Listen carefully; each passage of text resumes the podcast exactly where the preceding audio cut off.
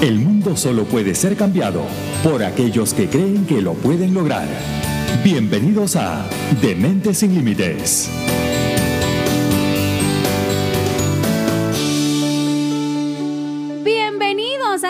Episodio de Dementes sin Límites, el episodio número 4 y estamos felices de compartir con ustedes. Yo soy Angélica González y en redes sociales arroba Angélica GLP. Este episodio llega a ustedes en nombre y gracias a Mentes sin Límites Institute, donde lo imposible dejó de ser una opción. Visiten su página web www.mentesinlimites.com o comuníquense a través del 801-209-9371 en Salt Lake City. Hoy vamos a hablar un tema bien chévere para todos ustedes, para todos los latinos que están acá en Utah específicamente porque vamos a hablar de los emprendedores latinos y para eso me acompaña un gran grupo de panelistas. Bienvenidos. También quiero saludar antes de que me adelante a Jorge. Me iba a olvidar de nuestro querido Jorge Acurero que está en los controles. Gracias Jorge por estar siempre pendiente. Y ahora sí presento a mi grupo de invitadas y un caballero que hoy va a estar con nosotros. Bienvenido el señor Yamir López. Hola, ¿cómo estás? Muy bien, encantada de tenerlo aquí. También me acompaña Blanca Tirado. Blanca.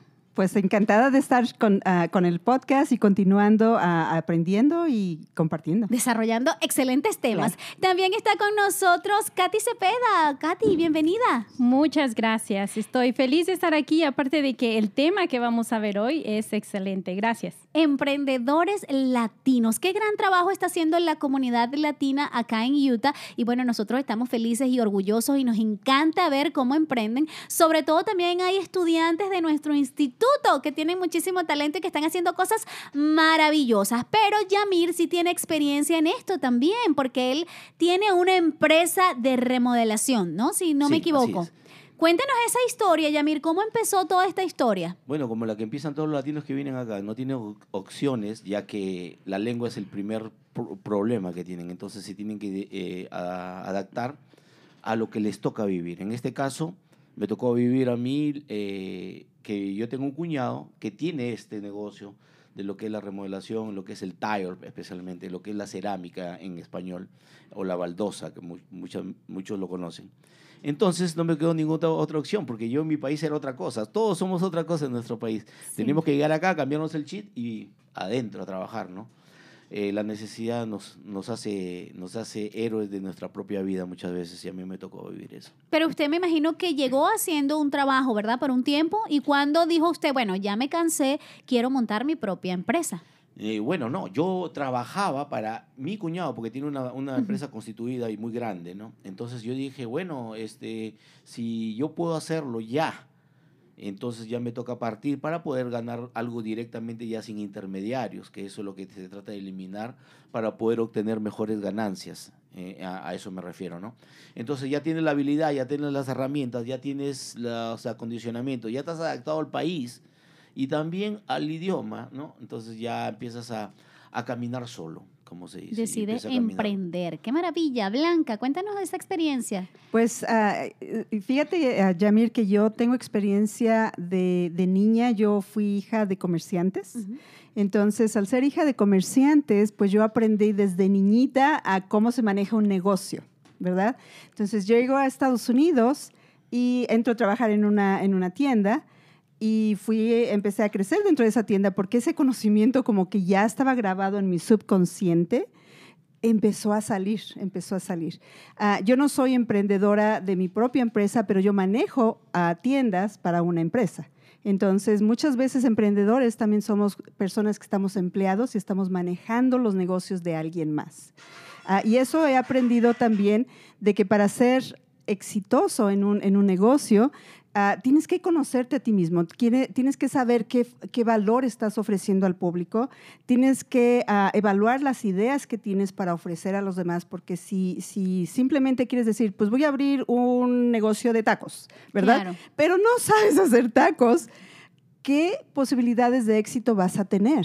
Muy pocas. Es muy poca, exactamente. ¿Y en tu empresa hay muchos, estás con muchos latinos trabajando?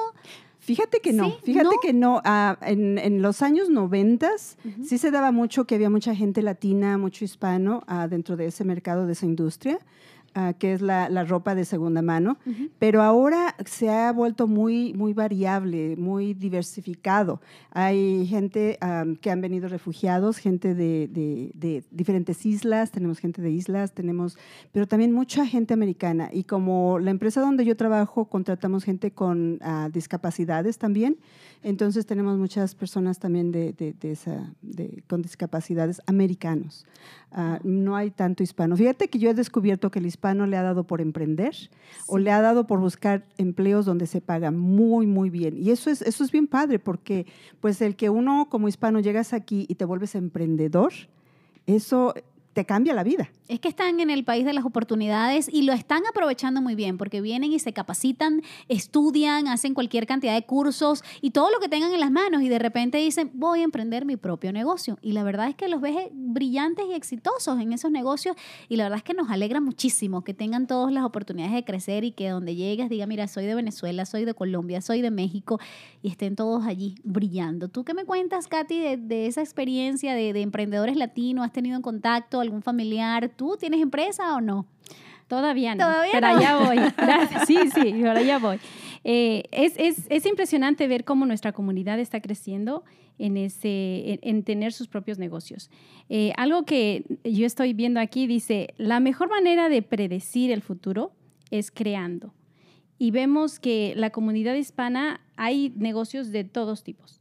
Y tienen ese deseo de salir adelante. Nuestras limitaciones nos hacen creativos, tanto el idioma como tal vez no tenemos papeles, se podría decir. Sin Un embargo, eso no nos, no nos detiene. Nosotros seguimos creando. Voy a veces a algunas partes y me doy cuenta que el dueño del, del negocio es latino. Y qué or- orgullo, porque tenemos tantos desafíos, muchísimos desafíos. Sin embargo, no nos detiene, porque el idioma no nos detiene. Es posible que no hable un inglés perfecto, pero lo estamos haciendo. Eh, en este momento es ver la, la comunidad aquí en Utah, cómo está creciendo, cómo se está viendo muchas personas, familias que empiezan sus negocios. Ahora, una de las cosas que yo estaba viendo es que necesitamos a, aquellos que nos estamos animando a hacer negocios, eh, pensar en, en qué cosas nos ayudarán a tener éxito en nuestro negocio. Y hay algunas claves que tenemos que tomar en cuenta, como por ejemplo los recursos que hay en el estado donde vivimos, porque así como vemos ahorita a Yamir, él él empezó con su negocio, ya tiene muchos años en este negocio, ¿correcto? Sí. ¿Cuántos años específicamente? Yamil? Ah, aproximadamente 17 a 18 años. wow, wow. Hubieron unos intervalos, ¿ah? o sea, son unos intervalos, no sal- eh, como dicen, este, un mes de vacaciones, nada, nada. Yo, la venta también fue lo mío y trabajé mucho tiempo en lo que son las remesas de envío de dinero para importantes compañías como RIA, Vía Américas en este negocio, porque lo mío también fue las ventas. Entonces de ahí fui y dije, ¿cómo puedo aplicar las ventas en el negocio personal que yo puedo tener? ¿no? ¿Qué cualidades puedo llevar a la venta de mi producto al mercado este, de, re- de la remodelación en, en, en Utah? Y es, es así como empiezo yo a, a- a adquirir y a establecer y afianzar un poco más el negocio. ¿no? Y fíjate, mi negocio solamente se, se, se forma de recomendaciones. O sea, me recomiendan, me recomiendan. Yo tengo llamadas diarias, como tres, cuatro llamadas de nuevos clientes. O sea, ¿no hace usted publicidad No por las redes sociales? No hago publicidad por Wow. redes sociales, no. eh, tengo un- una inscripción en Home Advisor. No sé si conocen Home Advisor. Home Advisor es este eh, una compañía donde tú te inscribes, no es una otra oportunidad para aquellas personas que puedan eh, emprender, porque ahí te dan los servicios y fa- te facilitan la posibilidad de poder hacer ah, estimados a personas que están buscando tu servicio. Limpieza de casas, eh, eh, Northern Hall, o Keeping, o todo eso. O sea, colocan anuncios, Cuando ¿verdad? eso- Sirve para colocar anuncios. No, ellos, e- ellos Prom- tienen una, una información de quién necesita esto. Ah, ok, perfecto. Oh. Entonces tú pagas una membresía y por cada estimado que tú das, eh, ellos te cobran. Por ejemplo, te dice, te vamos a mandar un estimado, disculpen, de Blanca. Entonces tú vas a la casa de Blanca y por ese estimado tú estás pagando 9 dólares. ¿Ok? Entonces, si yo gano ese estimado, esos 9 dólares están cubiertos. Eh, la compañía me puede mandar 4 o 5 estimados en una semana o 6 en, un- en una semana, yo tengo que pagar eso. Si los agarro, Bien, ya depende de mi habilidad de la venta, de mis precios, de lo que yo ofrezco al mercado mediante mi servicio. Y ellos, lo, ¿cómo se llama? Lo, lo, te lo van a cobrar porque te has afi- afiliado con una cuenta. Ellos te lo deducen directamente de una cuenta. Yo estoy inscrito hace tres años en esto. Ellos tienen como la cartelera de clientes, Sí, ¿no? de- y le van facilitando. Qué maravilla. Se- será, será, Yamil, porque a mí me ha tocado, en, como les digo, donde yo trabajo, pues manejo las empresas de alguien más, ¿verdad? Ah, que a veces ah, se descompone algo y entonces busca uno en el internet y salen diferentes opciones de empresas y ya uno elige esa. ¿Es así como estás tú? No, e- esta, esta compañía eh, se mueve a través de la información que le da el- el- la media. Oh. Entonces, ellos tienen un, un paquete de clientes de todos los negocios. Entonces, para estar en este negocio, tú tienes que presentar tu licencia. Yo soy un handyman, yo soy un electricista, yo soy. Entonces, ellos te colocan y ellos pagan para que su eh, propuesta está en las primeras líneas cuando entras a la búsqueda tú en el internet. Entonces ellos te facilitan, fulana está buscando, anda, la dirección es esta, esta, esta. Es, es, esa información tú no la tienes, ellos la tienen, eso es lo que ellos te venden. Ellos nomás te venden la información. Ok. Entonces tú ya te, de, de tu habilidad vas y, y le vendes y si ganas el producto, bien. Entonces esto tiene una contra ah, forma de, de beneficiarte y también de perjudicarte, porque si tú no ganas esa, esa, esa, esa cotización, ellos te van a seguir cobrando, porque sacan de tu cuenta automáticamente, ¿no? Entonces tú, la vayas o no vayas, ellos te la van a cobrar. Entonces más vale que, la, que vayas y la ganes o más vale que la detengas. Yo la tengo detenida hace tres años. Ellos me llaman y la no, no necesito habilitarla, tú tranquilo, todavía no me mandes nada. No me mandes nada, no me mandes, así los tengo y cada vez así. Yo tengo pagada la membresía, es más, con un socio lo, lo hicimos porque estábamos saliendo de la crisis en, en ese tiempo, en el 2009, 2010, entonces dijimos, necesitamos gente que, que requiera de esto, ¿no? En- en- entonces eso fue lo que pasó. ¿sí? Claro. Eh, pero sin embargo, vamos a, a- a- a saber si esto nos beneficia o no cuando nosotros empezamos a hablar. Porque estas personas encima te dan un, una calificación. Entonces tú apareces en la media como que él fue excelente. Cinco estrellas, cinco cuatro estrellas. Cuando Ah, llegas a las cinco estrellas ya automáticamente ya no necesitas a Home Advisor porque ya estás en la, en la media y ellos solamente te, te llaman, te llaman. te Claro, llaman. se van. Bueno, y además, ¿qué, qué mejor manera que los clientes lo recomiendan. Como él dice, ya no lo necesito, porque si saben que su trabajo es bueno, pues lo van a buscar y así lo van a ir recomendando y lo van a ir recomendando. Claro. Pero eso es un tremendo tips para el que no lo sepa. Ajá. Pueden sí. inscribirse allí y miren, mm, o sea, maravilloso. Ah, Sí, hay, varias, hay empresa. varias, hay varias de estas, varias de estas este, que cumplen esa función. Y yo siempre, siempre, eh, ellos buscan que sean la puntualidad, la honestidad, Por sobre todas las Claro, sobre cosas. todo, la claro, honestidad, sí, sí. porque muchas veces entras a su casa, ¿no? Claro. Entonces estás ahí, eh, no tienes que agarrar nada, no tienes que irte a, a áreas que no te corresponden, porque muchas veces lo graban. Y eso, y eso no es que tengas la necesidad, no tienes por qué ir. Claro. Entonces eso es muy importante porque esa es tu eh, característica o tu plus profesional, ¿no? Está Tú dentro- mismo te abres o te cierras las puertas. Ujú, Es así. Exactamente, exactamente. Ah, Yamir, yo tengo una pregunta para ti. ah, y, y esto es algo que he escuchado muchas veces ah, en, en personas que son emprendedores y dicen, algunos se dicen a ellos mismos autoempleados y otros se dicen que son emprendedores. Ujú. Desde tu punto de vista, ¿cuál es la diferencia? Bueno, te digo, la diferencia en primer lugar de un emprendedor, un, empre- un emprendedor es la persona que busca la posibilidad de lanzar un producto a un mercado que lo necesita. Un, un ejemplo muy sencillo, en esta pandemia hubieron muchos emprendedores que empezaron a vender máscaras, mascarillas, ¿verdad? ¿Recuerdan? Sí. Unas vendían eh, mascarillas importadas, las celestes, las conseguían en el mercado y lo vendían. Otros empezaron a confeccionar sus propias mascarillas y las empezaron a vender, las empezaron a distribuir. Eh, bien, otros les ponían su- sus dibujitos, sus cositas, las tejían y eran lavables y reusables. Entonces se le iban agregando un plus a su producto, ¿no? Entonces la diferencia entre un emprendedor y un autoempleo, ah, un autoempleo, como tú lo, eh, lo dices, es cuando la persona este, tiene que estar en ese negocio, porque si no está en ese negocio, el negocio no funciona. Así es. No funciona. Por ejemplo, yo te digo, eh, si yo me voy, yo me voy de vacaciones, yo me voy de vacaciones, o lo paro, o no, o, o simplemente eh, tengo los recursos ahorrados para poder irme de vacaciones, no lo abro y me voy tranquilo para no estar recibiendo llamadas y tantas cosas. Y ese es una, una especie de autoempleo que puedes controlar. O sea, puede manejar su tiempo. Puedes Digamos que eres tu propio jefe. Claro, Claro. es tu propio je- jefe. Sin embargo, el empresario es aquella persona que va de vacaciones y su empresa sigue funcionando, sigue generando entrada. Porque tiene una persona que es el manager, una persona que Tiene a Blanca. tiene a Blanca. Se puede ir tranquilo que Blanca se encarga de la empresa. Claro, y, y esa persona sigue generando sin estar pendiente, ¿no? El autoempleo, el- el- eh, si es que no está ahí, no genera.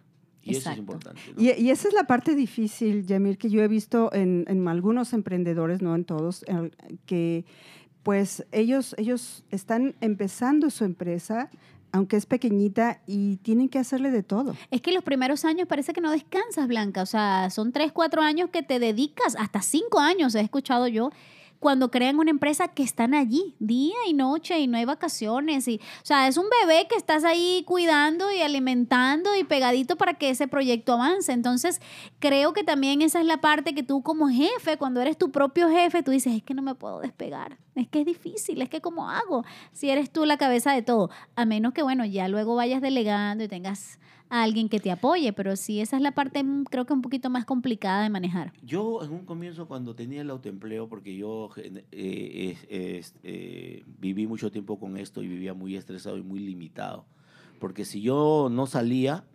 entonces la verdad no generaba. Entonces yo eh, podía este, hacer un proyecto una semana, ganaba muy bien esa semana y la próxima semana de repente no había nada, o en dos semanas no había nada. Entonces, este, cuando empecé a llevar estos cursos de, de programación neurolingüística y estas cosas, empecé a mezclarlos y empecé a encontrar resultados con esto. Realmente a mí me sirvió mucho esto, porque a- empecé a, a- a adquirir ciertos tips en lo que es el autoempleo. Y, y uno de los tips es importantísimo, importantísimo, tener confianza en lo que haces.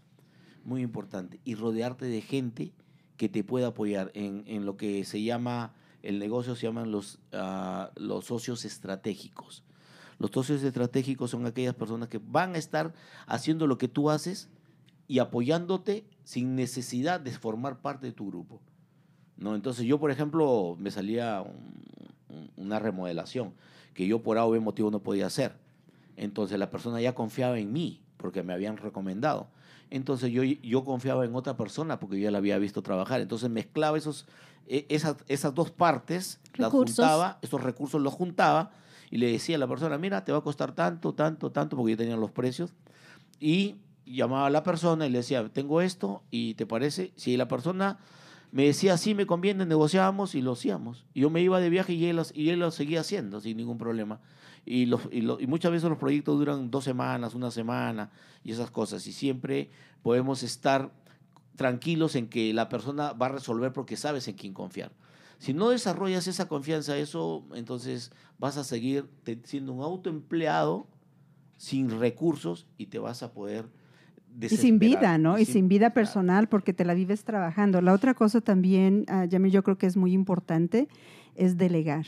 Y cuando, cuando uno inicia una empresa, claro, vas a estar trabajando y haciéndole de todo, ¿verdad? O sea, em- em, vas a hacer el trabajo físico, vas a hacer este, la contaduría, vas a hacer la planeación, vas a hacer parte de todo, ¿no?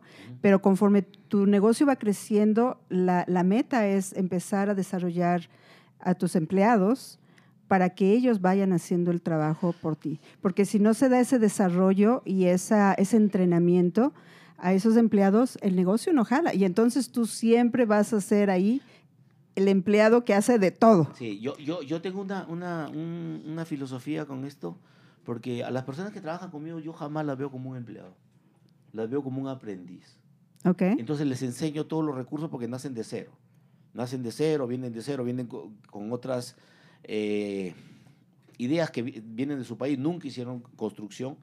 ¿No? Cuando yo estuve en, en- en Perú, este, mi hermano me enseñó mucho acerca de esto también. Él empezó mucho con, con lo que es eh, el, el tallo, lo pone la cerámica. Y yo, yo estaba haciendo una remodelación allá en Perú, en una casa, y justo le digo al maestro, oh, ¿sabías que mi hermano está haciendo esto, poniendo cerámica? Y me dice, ¿qué estará haciendo tu hermano? Porque no creo que sea rápido, porque allá en nuestros países el albañil es el que hace toda la construcción y es el que sabe todo y cómo la pone todo, ¿no? Pero cuando vinimos a- vine acá, eh, este país te da muchos recursos, no solamente en, en lo que es el, el avance en, en las técnicas, sino también te da herramientas, nuevos elementos en materiales, eh, el, man- el manejo apropiado de estas te da realmente ese plus que necesitamos, ¿no? O sea, no necesito meterme en todo para ganar. Y la verdad que con eso me pude aprender muchas cosas. Ahora, yo delego, como dices tú, Blanca, y no me estreso porque sé a quién le delego. Yo lo mucho voy y le digo, mira, ¿qué te parece? Yo primero hablo con el cliente y el cliente le digo, ¿qué es lo que tú quieres? Cuéntame de tu proyecto. Entonces, cuando el, cliente empieza a contarme su proyecto, me dice, quiero poner esto, quiero poner esto.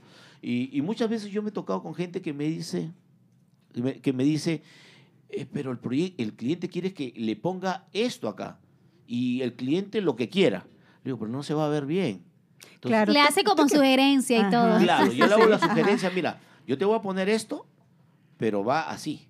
Claro. Y es que eso te lleva a la experiencia que ya tienes. Claro. Ahora, mi pregunta es, para ti, ¿cómo, ¿cómo sería iniciar una empresa que tiene éxito? Tiene que tener, como decimos, ¿no? Diferentes patas la mesa. Claro. Uno de esos, lo, lo acabas de decir, tener recursos, ah, tener conexiones. Cuando tienes conexiones, ahorita tus clientes ya te recomiendan a otros clientes porque saben qué clase de trabajo haces y cómo trabajas, ¿verdad? Y también algo muy importante, lo dijo al principio Blanquis, tener la habilidad. Porque si no tienes la habilidad y no tienes el talento para hacer lo que estás haciendo, eh, tu negocio no va a tener éxito. Y quiero, quiero, quiero tocar una de estas cosas. ¿Cómo- cómo- dime cómo se llama tu negocio. Mi negocio es Yamir Floren en Bathroom. Oh, ok. Y para tener ese nombre de tu negocio, tuviste que registrarlo en el estado. Sí. Eh, platícanos un poquito más o menos de esa, esa parte, las licencias, el proceso, cómo, cómo se dio. Bueno, en este caso para esa empresa, pero todos los emprendedores también, me imagino, si es de alimentación, todo eso está segmentado, eh, a dónde tienen que ir. Eh, Primero, para la empresa, saber qué vamos a hacer, ¿verdad? ¿Qué queremos hacer? ¿Qué tipo de negocio? ¿A qué mercado? Y luego nos vamos a la parte más importante, la permisología, para poder... La legalización. La legalización, exacto. Él nos va a contar ahorita la de su empresa, pero bueno, por supuesto, cada uno, si su empresa es de comida, si su empresa es de ropa, textiles, so, cada uno en el estado hay un sitio específico donde usted debe ir, informarse bien, a ver cuál es la permisología para que puedan abrir su empresa. Cuéntenos esa experiencia acerca de la suya. Bueno, mi, experiencia nació directamente eh, de una manera muy indirecta, te cuento. Yo trabajaba en construcción, en remodelaciones, pero para, para la compañía que te digo, ¿no? Para, la voy a nombrar, Baker Tile. Entonces, este, yo trabajando ahí, eh, yo veía que venía una señora mexicana y vendía tamales. Y yo me compraba seis tamales y ese era mi lonche. O sea, comía, ¿no? Entonces yo le dije, señora, señora, ¿cuánto cuestan los tamales? Y me decía, un dólar. Wow, señora, los tamales es bastante trabajo porque los vende un dólar, usted lo debe vender más, más con precio. No, que la competencia, bla, bla, bla. Digo, wow. ¿Y cuánto vende a diario? Me dijo, yo vendo como 100 docenas en el día. Wow, 100 docenas. ¿Aguanta? Dije, no. Hacía números y dije, uy, ¿y desde qué hora está levantada, señora? Y me empezó a contar toda la historia.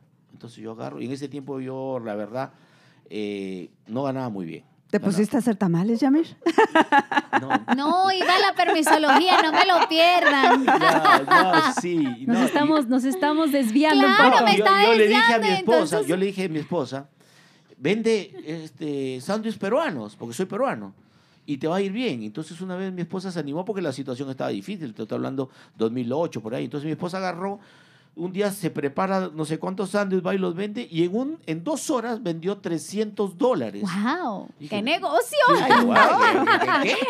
Entonces ahí, Y sin ahí permiso, ¿ah? Sí, Pero, mira. pero, Ay, espera, ay, todavía miedo. fuera de la legalidad. Ajá. Entonces mi esposa dije, le gustó y empezó a tener su ruta y la esperaban y vendían y era muy, muy bien aceptada. Dije, ah, no, ya, ¿para qué voy a trabajar? Dije yo, ¿no? Entonces, ya que me mantengas. entonces, Necesitamos este, probar esos sándwiches, eh, ¿eh? sí, mi esposa estaba contenta, Charito estaba contenta, le estaba yendo bien, a nosotros también. Yo, bueno, qué bueno porque ella estaba percibiendo un ingreso. Para, para irnos muy lejos, una vez se topa con una lonchera, tú sabes lo que es una lonchera, ¿verdad? Se topa con una lonchera, le toca a Clason y se baja la señora, bien armada de coraje, le dice, "Ey, hijita, ¿tú sabes lo que, que lo, estás, lo que estás haciendo es ilegal?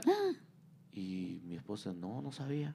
Bueno, sí, yo ya tengo tu, ¿cómo se llama? Tu matrícula y que no te extrañe, que te denuncie, que te caiga, que te vuelvo a ver en mi ruta, le dijo así. Oh. Vas a, ¿cómo se llama?, a, a pagar las consecuencias legalmente. Entonces ahí donde me formé de que todo negocio tiene que estar inscrito de una manera Claro. legal en los Claro. Estados Unidos. Tú no puedes vender agua, agua embotellada en, la, en las pistas, por más calor que haga y la gente se esté deshidratando. Lo- ni regalarla siquiera. Tú no puedes hacer limonada en tu casa si no tienes el permiso del de eh, Ministerio de Agricultura. Entonces ahí nos datamos todo, sacamos los permisos, todo. Y obviamente que si yo quería poner mi negocio, tampoco tenía que estar ajeno a esta, a esta regla. Entonces, ¿qué es lo que necesito para, para ponerlo legal? Necesitas primero una licencia.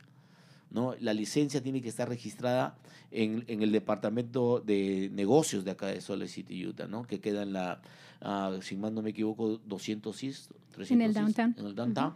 Ahí te facilitan todo el trámite. Y es más, te dan asesoría en algunos casos en español para el negocio que tú quieras poner.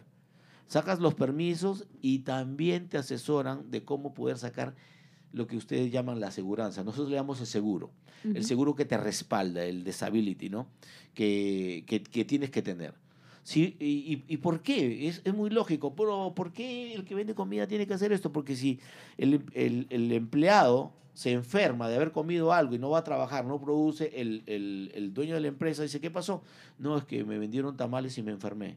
Entonces, ¿a- qué- ¿de dónde rescatas esa ganancia que estás perdiendo? Entonces, alguien tiene que ser responsable. Entonces, si no tienes el responsable, nada. Entonces, de esa manera, la manera legal tiene que estar inscrito de manera con el registro público que tienes que tener tu licencia que se renueva cada año, tu, seguro que se renueva cada año, ¿no? tus permisos, y- que es muy distinto el de la ciudad que el del, conda- del, condado. Para que tú puedas trabajar en todo el condado tienes que irte al downtown, para trabajar en Taylorville, en, en, en todo eh, los counties de acá. No, pero si sacas solamente en el, de, en, el de West Valley, solamente vas a trabajar en el de West Valley. Entonces, para que no se limiten, vayan a lo más grande. Eso es lo que yo les aconsejo. Interesante. Todos esos datos apunten allí, tomen nota, porque bueno, el que no lo sabe, el que está llegando o el que está en casa y dice, bueno, ¿qué quiero hacer? Por ejemplo, este tema de la comida, que a muchas amas de casa se le da bien y que pueden hacerlo. Mira, aquí está Yamir dándonos los datos. Eh, además, también queríamos conversar ese punto de que los, los latinos tenemos también las mismas oportunidades. Bueno, en ocasiones eh, de pronto no, no tienen un estatus, puede costar hacer las cosas un poquito más, pero bueno, también hay otras cosas que hacer, hay miles de oportunidades de la cual que no se tienen que cerrar allí y, y para eso, Blanca, tienes más información. Sí, yo ah, hice un poquito de investigación ah, precisamente para este podcast, pensando en eso, en que si los, ah, los inmigrantes, los extranjeros tienen las mismas oportunidades y hay una cantidad tremenda de visas donde la gente puede aplicar si es extranjero para poner ciertos negocios. Ah, claro, algunas, algunas de las opciones tienen que invertir un- una cantidad Dinero, de dinero, medio millón de dólares para, para algunos, algunos negocios. Ah, pero también ah, les puedo recomendar, hay, una, hay un website que se llama trabajandoporelmundo.org y ese les va a dar ocho opciones para montar tu negocio en los Estados Unidos siendo un inmigrante. Repite la página, Blanca. Ah, claro que sí, una vez más, es traba- trabajarporelmundo.org. Está en español. Excelente. Está en español, claro que sí, y, y le da opciones para emprendedores extranjeros que quieran montar un negocio. Y ofrece algunas visas, ahí está un poquito más de información, pero son fácil, yo vi como unas 10 opciones de diferentes tipos de visas, dependiendo del negocio que estén buscando ah, abrir y la empresa que estén ah, buscando.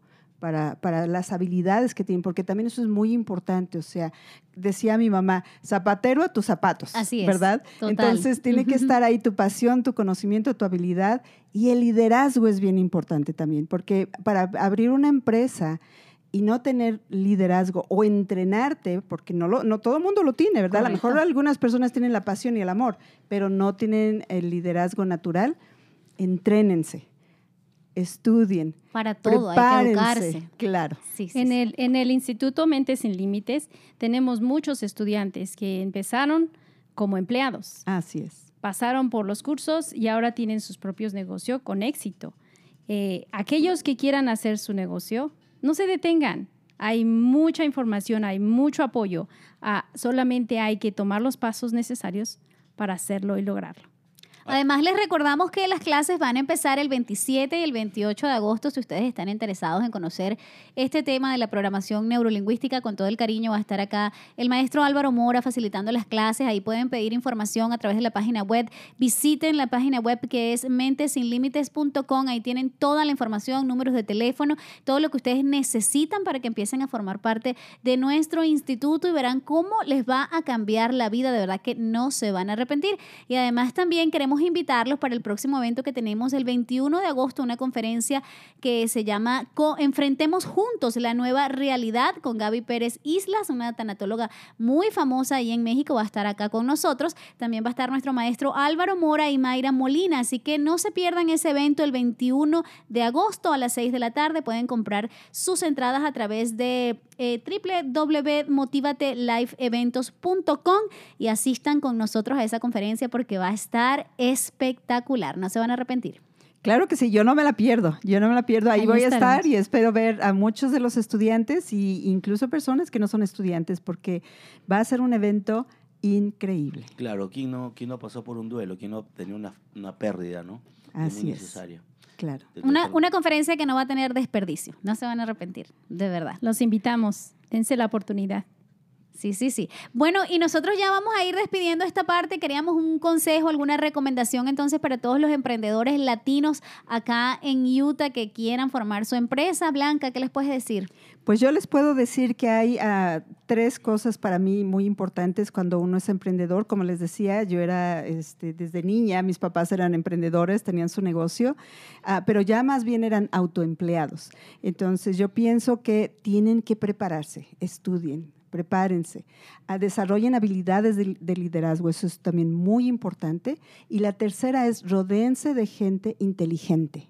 No nada más de empleados, pero gente que, que venga a trabajar, pero también que quiera superarse, que tenga su mente abierta para aprender y para crecer.